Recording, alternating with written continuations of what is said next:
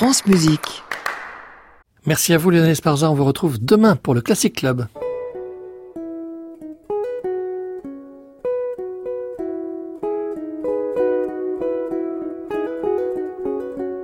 Arnaud Merlin, le portrait contemporain. France Musique.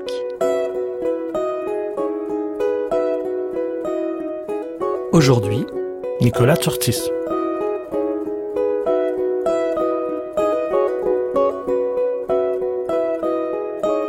Bonsoir à tous. Le portrait contemporain, c'est chaque mercredi une heure de plongée dans l'univers d'un créateur d'aujourd'hui. Et ce soir, pour la dernière émission de la saison, j'ai le grand plaisir de recevoir le compositeur Nicolas Tsortsis. Né à Athènes, mais installé à Paris de longue date, élève de Philippe Leroux et de Georges Apergis notamment, repéré par Peter Rudveuch, Nicolas Tsortsis tire son inspiration de multiples sources, parfois étonnantes, la philosophie, mais aussi le surréalisme et la pop culture, la télévision ou encore le sport. Passionné par l'électronique, la vidéo, la lumière, le théâtre musical en général, le compositeur aime ainsi à mettre en scène des actions et des réactions, des situations et des événements, en confiant parfois des décisions à la machine en temps réel. Ces jours-ci, Nicolas Tsorsis est à l'affiche du festival Manifeste organisé par l'IRCAM. C'est l'occasion idéale pour passer une heure en sa compagnie sur France Musique.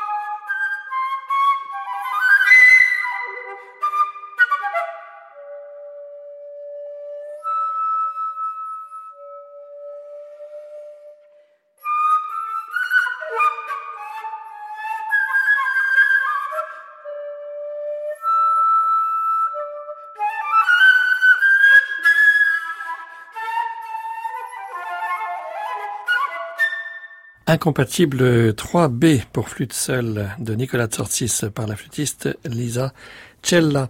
Bonsoir Nicolas Tsortis. Bonsoir Arnaud. Ça s'appelle Incompatible avec un S entre parenthèses. C'est une série, Les Incompatibles. Oui, c'est une série de pièces euh, qui va de musique soliste, musique avec électronique, euh, musique de chambre, théâtre musical et qui finit avec Incompatible 9 qui est pour grand orchestre. Alors celle-là date de 2009, donc ça fait donc une dizaine d'années. Incompatible, c'est quand même un drôle de titre. Est-ce que ça veut dire que la musique, c'est toujours une histoire de conflit ou une histoire de choses à résoudre? Je pense que la vie est une histoire de choses à résoudre en fait. Et c'est ça qui m'a inspiré, pas ce titre, mais cette série de pièces, parce que je me suis rendu compte à un moment, je pense en 2007, déjà que la vie est compliquée et qu'il y a des choses qui ne sont pas faites pour être ensemble, mais on est censé trouver la solution, on est censé exister, on est censé déjà trouver un sens dans la vie qui, à mes yeux, souvent paraît complètement absurde. La société, souvent, me paraît complètement euh, absurde. Euh, et donc, euh, ça m'a inspiré. C'était à l'époque quand je suis entré dans la classe de composition de théâtre musical de Georges Apergis, qui, lui, n'utilise pas ce terme-là, mais dont le, les spectacles de théâtre musical souvent utilisent des choses hétérogènes, hétéroclites, qui ne sont pas a priori faites pour coexister. Euh, et donc c'était ça l'inspiration, euh, disons, euh, musicale. Mais après, les côtés incompatibles. je me souviens quand j'étais jeune, il y avait les ordinateurs de l'époque, on les appelait ça Macintosh compatible. Donc mhm. c'était ce qui n'existe plus en fait. Mais donc l'idée de compatibilité ou incompatibilité était très présente quand j'étais gamin. et je pense que j'ai gardé cette idée-là mais alors là, elle est toute seule, euh, la flûtiste, donc elle est en conflit avec elle-même oui, elle est, elle est en conflit avec euh, avec son instrument déjà, avec l'écriture qui lui demande beaucoup beaucoup de choses, qui lui demande une presque une chorégraphie euh, de doigts complètement inhabituelle parce que c'est une écriture comme dans l'extrait qu'on vient d'entendre, c'est une écriture en huitième de ton mhm. au début, très rapide. Elle lutte avec l'instrument, elle lutte avec la partition et et lutte aussi avec euh, elle-même et avec euh, un, entre guillemets un secret qu'elle va révéler à la fin. En fait, c'est toute cette pièce, c'est une lutte pour finalement révéler ce secret. Et c'est aussi dans la série parce que les incompatibles 1, 2, 3 et 6, 7, 8 peuvent s'enchaîner, peuvent se jouer dans une seule soirée. Et parce que dans euh, dans la fin de Incompatible 2, la flûtiste était entre guillemets rejetée par le contrebassiste qui jouait à ses côtés et donc elle prend cette flûte euh, pour euh, euh, faire sortir sa frustration en fait parce qu'elle finit incompatible 2 très frustrée et donc cette, cette frustration est incompatible 3. Alors il y a quelque chose qui se passe à la fin d'Incompatible 3, vous venez euh, d'en parler, euh, mais pour arriver à la fin d'une pièce, on peut faire des tas de détours, c'est un peu comme dans la conversation. Hein. On peut parfois euh, suivre plusieurs fils et puis faire des digressions, revenir à quelque chose. C'est un peu ce qui vous a guidé quand vous avez écrit Femme, tête, temps. Tout à fait. Une pièce pour quatuor dont on va entendre un extrait maintenant. Tout à fait. déjà j'ai une pièce qui s'appelle Digression pour ouais. percussionniste.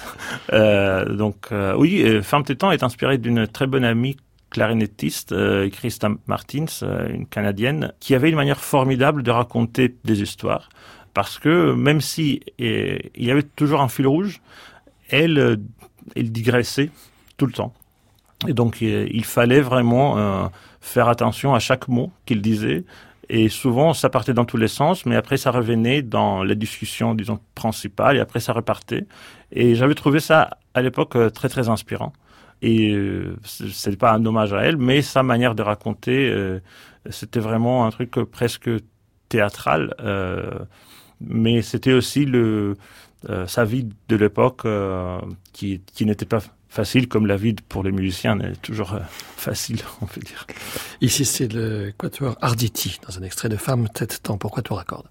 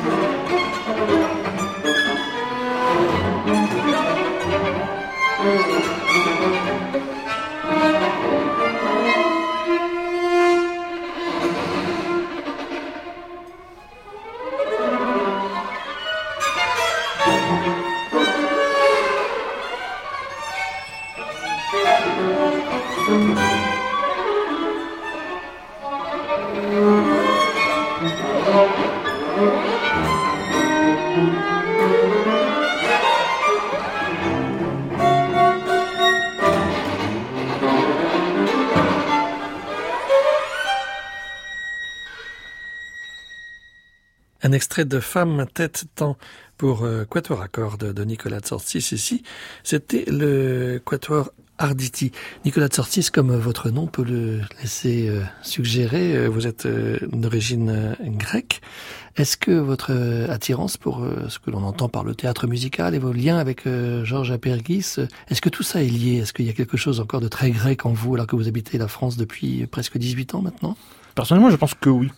Même si c'est difficile à convaincre les compositeurs de la vieille génération qui habitent toujours euh, en Grèce, parce que souvent euh, euh, on veut, on, on demande aux jeunes compositeurs d'utiliser des, des matériaux de la musique traditionnelle ou des rythmes ou des choses comme ça. Euh, moi, c'est pas ça euh, qui m'intéresse parce qu'en plus je ne connais pas la musique traditionnelle. Euh, J'en suis pas fier, mais c'est comme ça. Vous êtes athénien, vous n'avez pas vécu à la campagne, Voilà, vous n'avez pas pratiqué les musiques traditionnelles. Exactement, mais ce qui est, je pense, personnellement très grec dans ma musique, c'est le côté chaotique euh, et même l'idée de, de la compatibilité. Pour moi, ça vient de du paysage urbain athénien parce Mhm. que déjà euh, il y a le Parthénon. Et autour, il y a des choses qui n'ont rien à voir. Donc, euh, on grandit avec ça. Mais ça, il n'y a pas qu'à Athènes. Hein. Il y a beaucoup de villes où il y a des choses bizarres. Oui, bien sûr. Mais moi, j'ai vécu Ouais. là-bas. Donc, euh, j'imagine que pour un Romain, peut-être c'est la même chose. Et ce qui est étrange, c'est que, alors que aujourd'hui le Parthénon, par exemple, ou les autres monuments euh, sont un peu hors contexte, ce sont ces choses-là qui sont là depuis beaucoup plus longtemps et qui sont beaucoup plus grecs que ce qui est plus contemporain. Quoi. Donc, euh, cette idée et et en plus, il faut dire que Athènes, c'est une ville qui a été construite n'importe comment. Il faut dire ça. Euh, si vous demandez à un urbaniste, il va, il va vous le confirmer. Parce que, vu que l'État n'est pas vraiment présent, euh, les gens prennent des initiatives. Parfois, ça marche. Parfois, ça fait des monstres. Mais on, on s'habitue à ça. On s'habitue aux monstruosités, on s'habitue euh, aux bâtiments qui sont côte à côte, qui n'ont rien à voir. Donc, parce qu'il n'y a jamais eu de plan, ni urbaniste, ni euh, esthétique pour la ville. Et il n'y a qu'un seul, je pense, quartier qui a été vraiment construit selon les consignes euh, des architectes des urbanistes euh, et des ingénieurs qui étaient impliqués. Sinon, ils ont fait les plans et après, les gouvernements leur ont dit non, non, on va faire euh, n'importe comment parce que c'est plus sympa. et, et donc, cette idée, euh, c'est euh, ce chaos qui règne qui règne aussi dans l'administration, qui règne aussi souvent dans le côté même culturel, euh, parce qu'il y a pour moi la, la Grèce que je connais mieux que d'autres pays, c'est il y a un mélange étrange entre superstition, un certain paganisme, mais avec euh, le christianisme aussi en même temps. Donc tout ça, c'est un peu c'est un peu chaotique, c'est un peu incompatible déjà. Et c'est qui, pour moi, euh, ça fait l'intérêt en fait, parce que les choses qui marchent bien, c'est mieux pour les citoyens, c'est mieux pour la ville, c'est mieux pour l'État. Mais artistiquement, je ne sais pas si ça, si c'est, si c'est très intéressant. Alors, L'incompatibilité, vous l'avez beaucoup travaillé, vous Voilà. l'avez développé aussi dans vos travaux de, de recherche, de thèse par exemple, et puis aussi euh, en lisant euh, Cornelius Castoriadis, encore quelqu'un d'origine euh, grecque, et ça vous a beaucoup inspiré notamment quand vous écriviez Incompatible 5 euh, pour piano silencieux euh, et électronique. C'est une pièce qui a été créée d'ailleurs il y a quelques années au festival de l'IRCAM, manifeste, où vous êtes encore présent euh, ces jours-ci. Alors comment la pensée de Castoriadis vous a, vous a marqué à cette époque? Euh, ce que j'avais aimé, euh, même si au début j'avais rien compris, j'avoue, parce que euh, c'est une écriture. déjà, on parle de l'institution imaginaire de la société que je lisais en même temps que j'écrivais Incompatible 5. Euh, ça parle un peu de tout. Ça parle de psychanalyse, ça parle de économie, ça parle de culture, ça parle d'imaginaire, ça parle de beaucoup beaucoup de choses. Et il m'a aidé à comprendre que tout est lié en fait, qu'on peut pas analyser la société que basée sur une analyse économique ou que sur un- une analyse culturelle ou que sur une analyse euh, euh, autre.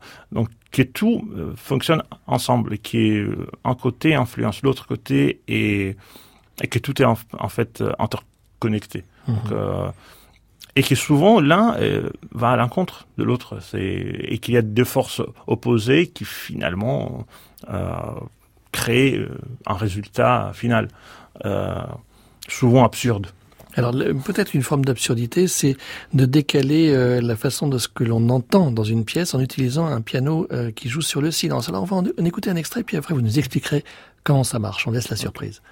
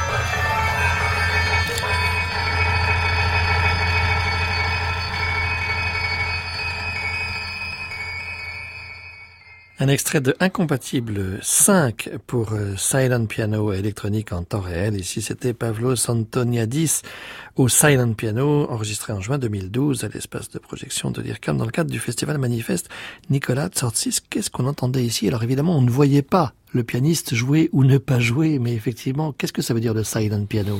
Le silent piano, c'est un piano inventé par euh, Yamaha pour euh, en fait jouer à la maison euh, sans déranger les voisins. C'est un piano, euh, ça peut être droit ou à queue, où on peut brancher des casques euh, et jouer normalement. Et quand les voisins ne sont pas là, on, on débranche les casques, on joue hein, comme un vrai piano. Mais là, on entendait du piano quand même. Là, on entendait du piano, mais on mais on n'entendait pas les cordes du piano. C'est c'est une pièce assez compliquée déjà et à écrire et à jouer encore plus et, et pour l'électronique et le dispositif c'est une pièce que je pense ne, pourrait se faire que dans un cadre du cursus 2 euh, qui existait à l'époque euh, à l'IRCAM parce qu'on avait vraiment un an euh, pour travailler sur ça. Et pour se consacrer vraiment à ça. Donc le silent piano, l'idée pour moi c'était d'abord une une réflexion sur ce que ce que moi je considérais un problème en général ou pas vraiment un problème, mais quelque chose qui posait problème souvent dans, le, dans la musique mixte, c'était le rapport entre son acoustique et son électronique. Souvent, euh, c'était deux univers euh, vraiment différents et on sentait la source euh, directe. Et parce que je pense que quand il y a quelqu'un qui joue sur scène, on est immédiatement attiré par ça. On le coûte beaucoup plus que l'électronique qui se passe, disons, ailleurs, qui se passe dans le haut-parleur. Même parce que le musicien ou la musicienne est sur scène et, et joue, ça nous attire vraiment mmh. l'attention. Donc moi, je voulais que tout se passe dans l'électronique, mais je voulais aussi que, à un moment donné, on puisse changer et revenir, disons, à un piano acoustique. Que ce qui se passe, euh, je ne vais pas vous spoiler la fin, mais à la fin, on passe euh, à un piano acoustique. Donc euh, tout ce qu'on entend, c'est un piano virtuel contrôlé par le pianiste, un piano virtuel euh, à travers le logiciel Pianotech, qui est euh, de la synthèse par modèle physique. Donc il y a l'électronique qui agit, disons, sur la partie piano, mais il y a aussi la partie piano qui change mmh. de timbre. Et là, c'est en temps réel. Hein oui, là, c'est tout est en temps réel. Il n'y a aucun fichier son. C'était un pari assez osé, je pense, que j'avais pris à l'époque. C'était presque euh, un pari idéologue que je voulais que, tout soit en temps, réel, parce que sou souvent on utilise le terme électronique en temps, réel, mais c'est pas vraiment du temps réel. C'est, on déclenche les fichiers en temps réel, mais, l'électronique euh, pure euh, a souvent été préparée en studio, ce qui est formidable, je n'ai rien contre ça, mais à l'époque je voulais euh, jouer ces paris. Et donc, euh, dans cette pièce, tout est électronique. Euh, il y a plusieurs niveaux d'électronique parce qu'il y a d'autres traitements pour la main droite, il y a d'autres traitements pour la main gauche, il y a un autre timbre à la main droite, il y a un autre timbre à la main gauche. Et donc il y a une polyphonie et le silent piano nous permet d'avoir une polyphonie dans l'électronique puisque chaque texture, euh, chaque voix du piano peut être traitée différemment. Et vu qu'on parle d'incompatibilité, c'est pas que souvent les deux mains euh, du pianiste font des choses complètement différentes.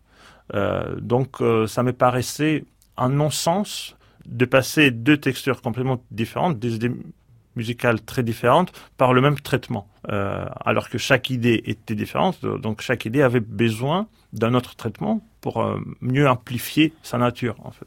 Alors on va écouter un autre exemple de votre travail avec l'électronique, cette fois-ci pour saxophone ténor électronique et ensemble. Ça s'intitule My Condition Exempts Me et c'est un hommage au saxophoniste Razan Roland Kirk.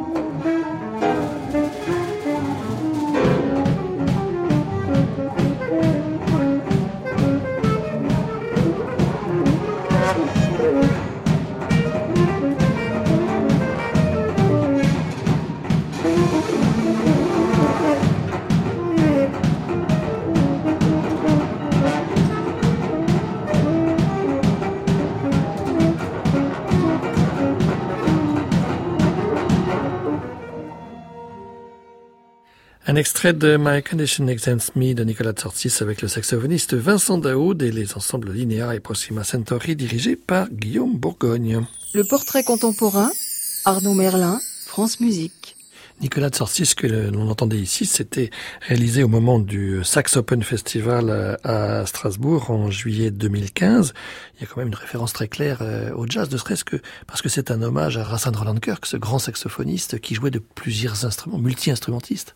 Oui, bien sûr. Euh, euh, moi, je, le jazz, euh, j'avoue, je le connais pas beaucoup, mais j'aime beaucoup l'idée du jazz, le fait qu'on improvise euh, et, euh, et cet élan que peut avoir le jazz qu'on ne trouve pas facilement dans la musique euh, écrite. Là, tout est écrit dans ce qu'on vient Là, d'entendre. tout, ouais. tout, même, euh, non, il n'y a pas vraiment, il n'y a pas du tout de marge de manœuvre. Euh, mais j'aime l'idée. Et souvent, après des concerts, on demande souvent aux instrumentistes qui jouent ma musique, euh, est-ce que vous improvisez de temps en temps? Et, tout le monde dit non, non, non, tout est écrit. Euh, mais j'aime bien l'idée qu'une musique crée l'illusion qu'elle est improvisée, Mhm. même partiellement. Euh, donc euh, ça a beaucoup à voir avec euh, les modes de jeu, avec le jeu physique, avec le rapport que, que l'écriture peut créer entre interprète et instrument, qui est, je pense, un élément basique dans le jazz, le rapport physique de l'instrumentiste à l'instrument. Et, et là, l'idée, c'était, bah, disons, pour, pour parler un peu de Kirk, j'avais vu... euh, quand j'étais assez jeune, je, je pense à, à la télé par hasard, euh, un documentaire sur euh, lui.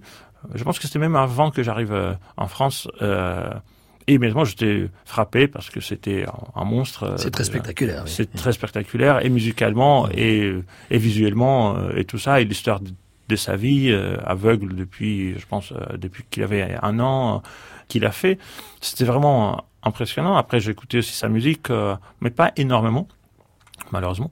Et, et quand euh, Vincent m'a demandé de lui proposer un projet, Vincent Daoud. Vin- Vincent Daoud, oui, euh, m'a demandé un bon ami, un très bon ami et, et un excellent euh, instrumentiste. Quand il m'a demandé de lui proposer un, un projet pour envoyer en fait à, à Sax Open, euh, j'ai immédiatement euh, pensé à, Mhm. à ça parce qu'en fait le projet et ça c'était l'idée de Vincent Daoud euh, c'était parce que en fait lui il était en train de développer un instrument disons hybride en sax qu'on puisse brancher à des pédales d'effet où le micro serait intégré dans l'embouchure de l'instrument. Donc il y a très peu d'instruments comme ça.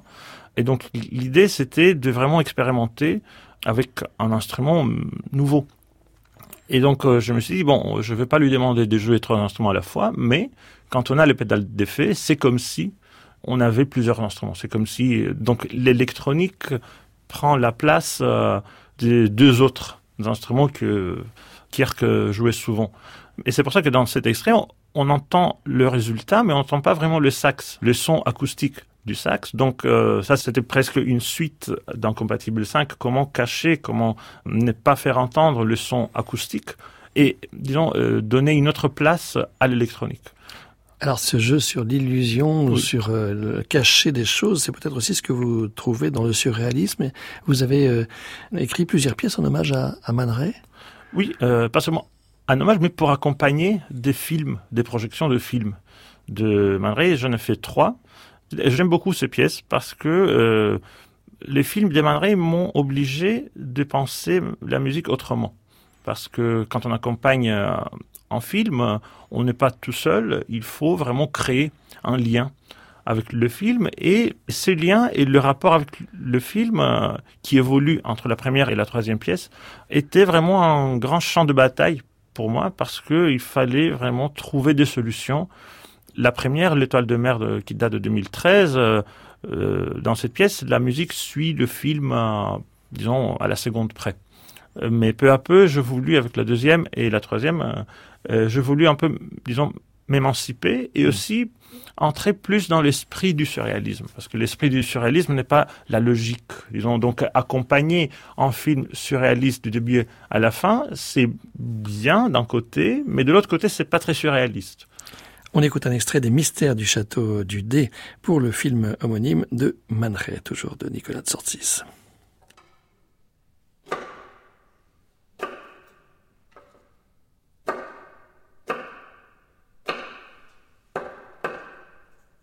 Leonard Lantulri Abadan Ossotva.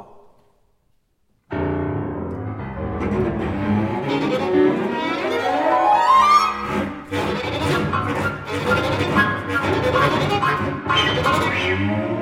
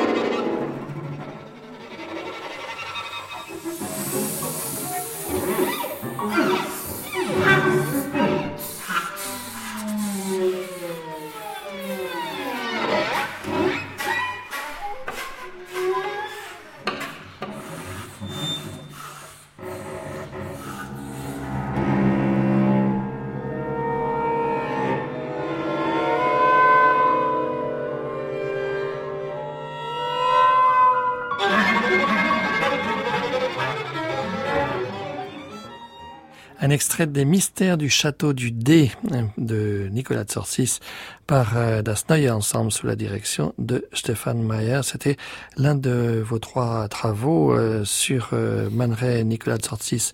Alors on parlait tout à l'heure du théâtre musical. Vous travaillez aussi régulièrement pour des ensembles avec la projection vidéo. Par exemple pour Treilly, c'était encore le cas, la projection vidéo. Est-ce qu'on écrit de manière différente quand on doit accompagner une, une vidéo précisément, Nicolas Euh, oui et non. Ça dépend du projet, je pense. Euh, disons, euh, les pièces, les trois Man Ray, euh, oui.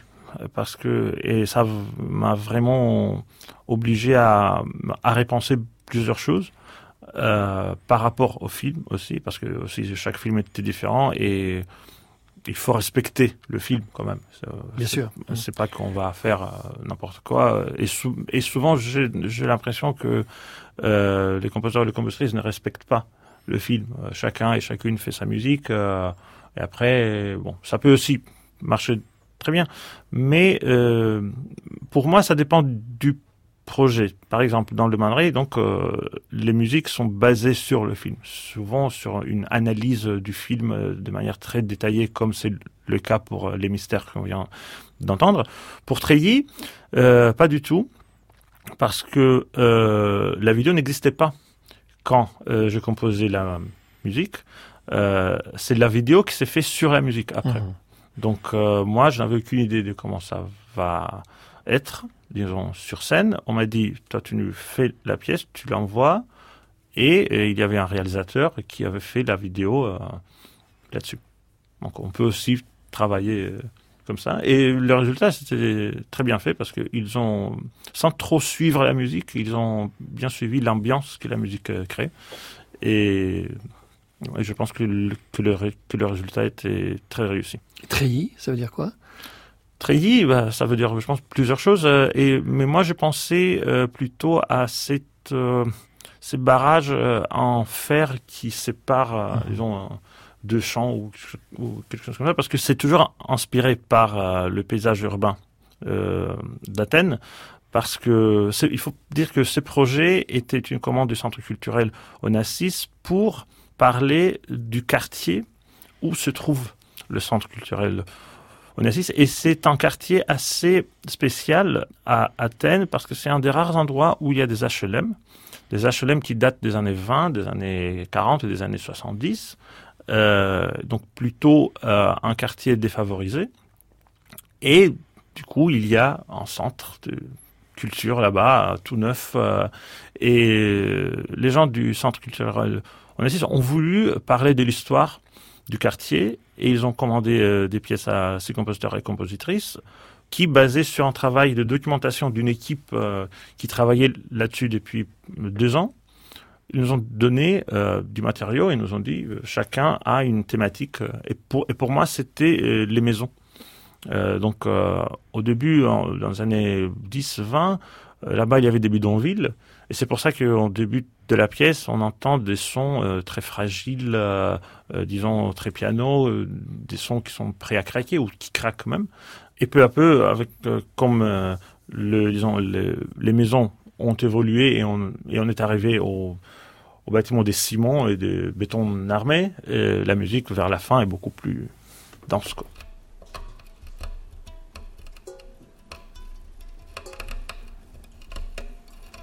Aratsin, Kasnagnein, Ein, Disht, Tebkeren Yekt. Ein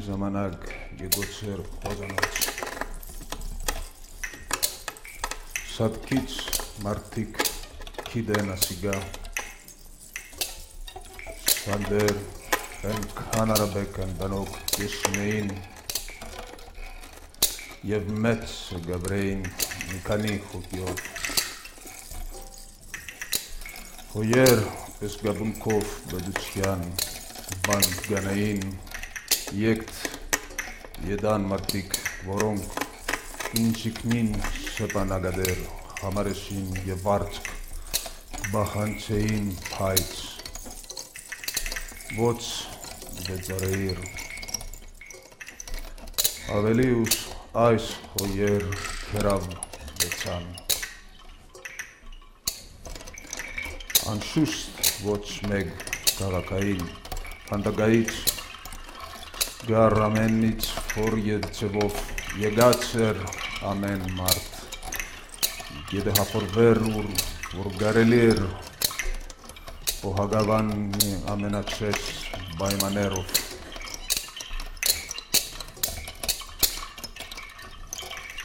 Կաղթանագներեն ետ եգեսավ մերցին կաղթե բալդերազմիր հետկերը չգածեր։ Ամպողց ունասդանի մեծ և մարդիկ արտենք Գեծամանեին քոչ կդրելու համար։ Աղկատ մարդիկ, երուեն ծգած, հաջյակ, գուերեն ձևաց, ացեն գամցահել, մինչև գարենան, նրան խոս։ Լուրեր գեսերցեն, որ գան ազանդիներ, մարդիկ ուկան գեխոստացվին դգար, לשאוף, יעני קינדג, גפחדים, גרברים, אייס בלי סוף, גמץ. Πεταμένα πράγματα σε ένα καπάσι κόκκινο, δύο παλέτες από του Κουκάν, ταγαμασί, κουκάν, Άλλη, κάτω από σαν ένα μια Δεν έχει από κάτω άλλο ένα. Σε γύρω και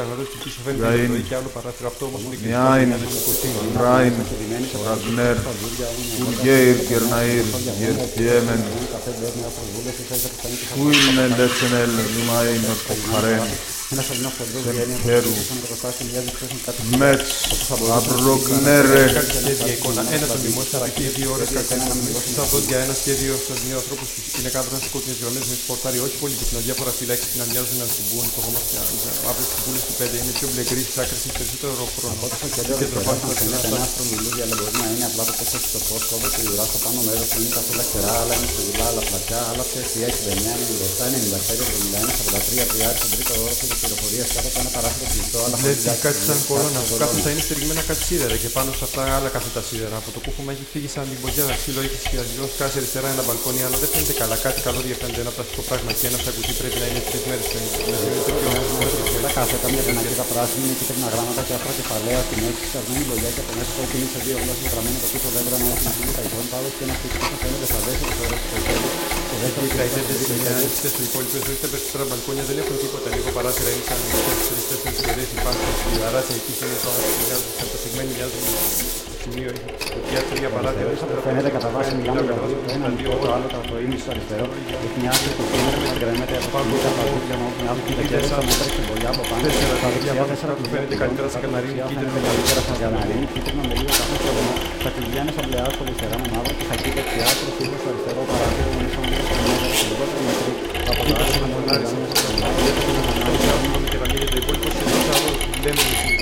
πρέπει να είναι τρία μέτρα έτσι από πίσω, φαίνεται σε. Δεν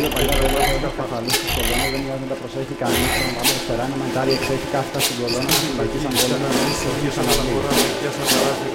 Ένα από διάφορα σημεία, σε βαγμένες. Βαγμένες και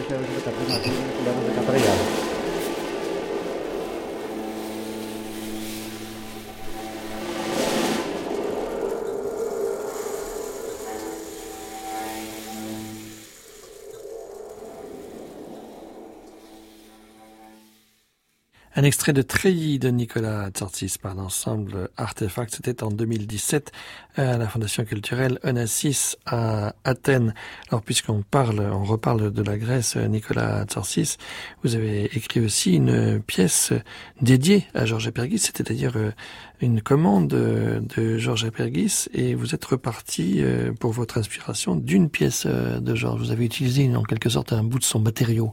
Oui, en 79, je pense, Georges avait fait une pièce où l'instrument- où l'instrumentation n'est pas pas pr- précisée. Ça peut être quatre instruments de, la même famille qui s'appelle le signaux et qui est inspiré des signaux lumineux des aéroports et, de la polyphonie et de la polyrythmie que ça peut que ça peut créer. Donc euh, j'ai pris cette gamme infrachromatique qu'il utilise et, je trouvais des manières pour que, pour que tout le monde joue des multiphoniques euh, qui tournent autour de cette euh, gamme-là.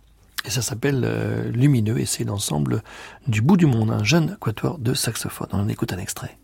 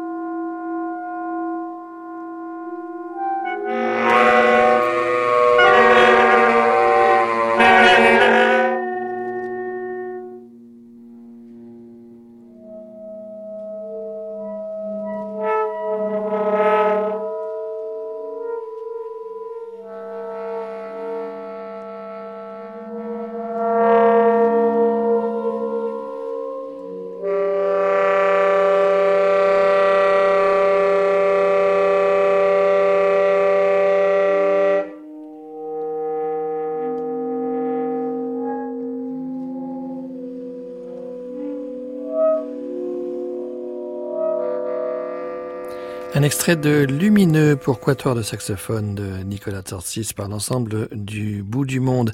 Nicolas Tsortis, dans trois jours, euh, vous serez à l'affiche du festival Manifeste organisé par euh, l'IRCAM. Ce sera samedi 29 juin à 15h à la petite salle du Centre Pompidou, le concert de l'atelier des musiques électroacoustiques avec euh, également des pièces de Marta Gentilucci, de Kaya Sariao et puis de Georgia Spiropoulos, d'Ariadna Alcina Tares et on entendra donc votre incompatible numéro 4 et puis Nicolas Tsortis, vous reviendrez dans cette maison euh, pour euh, l'émission d'Anne Montaron, Création euh, mondiale, émission indispensable pour les créations des compositeurs d'aujourd'hui. Il y aura aussi un CD qui va paraître à la rentrée. Oui, il, y a, il va y avoir un, CD avec Das Neue Ensemble de Hanovre, un ensemble allemand avec qui je collabore depuis pas mal de temps, où il va y avoir entre autres Les Mystères du Château du Dé et trois autres pièces de chambre et euh, avec Stéphane May, à, qui je dois vraiment beaucoup. Et l'année prochaine, un concerto pour violon avec l'ensemble euh, Court-Circuit, un des ensembles actifs aussi euh, sur la scène hexagonale et internationale. Oui, ça va être un grand moment parce qu'enfin je vais avoir Alexandra Greffinclin qui joue ma musique. Euh, qui m'a inspiré parce que quand je l'ai vu sur scène pour la première fois, je me suis dit tiens, il faut écrire pour cette femme-là. Ça s'appelle À une main, euh, hommage à Roger Federer. Ah oui, vous êtes, c'est vrai que vous aimez le sport. Oui, j'aime, je, je ne le pratique il vous inspire. Pas, oui, mais parce que bon, jouer de la musique, c'est aussi un sport. Euh, bah, c'est pas un sport, mais c'est, mais ça peut être sportif. C'est sportif. c'est une activité physique et quelques sportifs ont un côté artistique et Federer et son, et son jeu m'ont beaucoup influencé dans ma musique, aussi bizarre que ça puisse paraître. Alors, vous n'aimez pas que euh, le tennis, il y a aussi le basket, parce que quand vous étiez tout petit, il y avait une star du basket euh, en Grèce, c'était Nikos Galis, qu'on connaît peut-être moins que Roger Federer aujourd'hui. Oui, euh, sauf si on a 60 ans et on suit le basket depuis les années 80, parce qu'il y avait des batailles énormes entre l'équipe nationale de France et l'équipe nationale de Grèce, où jouait Galis notamment. Il faut demander à Richard Dacoury, peut-être qu'il vous en parle, euh, si vous le trouvez. Mais oui, Galice, quand j'étais petit, c'était vraiment un mythe, euh, c'était vraiment une icône, euh, l'héros de tout un peuple, comme on dit ici, parce que c'est grâce à lui qu'on a gagné le championnat d'Europe de basket de 87. Euh, bon, moi, je savais depuis que je suis né que j'allais jamais faire du sport, mais euh, le fait que lui, un homme plutôt petit, pas très impressionnant, disons, à regarder, euh, il a pu euh, prendre toute une équipe euh, sur son dos et gagner contre les soviétiques, contre les yougoslaves et tout ça. Et donc, je me suis dit, bah, si lui, il peut y arriver, pourquoi pas moi, quoi. Alors, c'est pas pour un basketteur et orchestre, c'est pour un pianiste et orchestre. C'est pour un pianiste. et on retrouve le même pianiste, c'est Pavlos Antoniadis, et c'est l'orchestre euh, national de Salonique, Salonique, où jouait, euh, où jouait Galis. Précisément, Nikos Galis. Et c'est Georgios Balatsinos qui dirige. On se quitte avec cet extrait de Contre tous, hommage à Nikos Galis.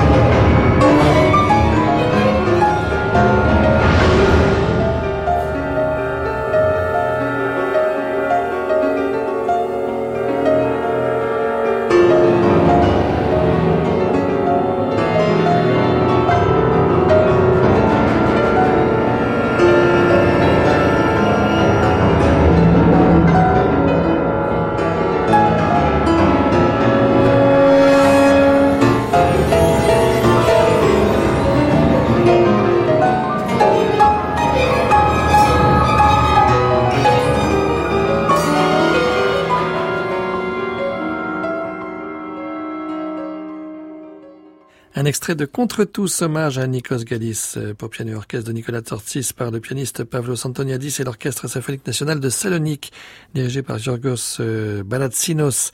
Ainsi se referme ce portrait. Merci beaucoup Nicolas Tsortsis d'avoir accepté notre invitation.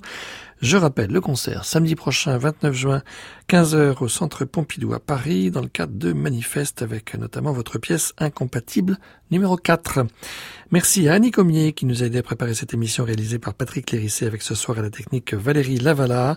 C'était la dernière émission de la saison que vous pouvez réécouter et télécharger bien sûr sur le site de France Musique. Il est minuit, l'heure de retrouver Anne Montaron pour Création mondiale. À réécouter sur francemusique.fr.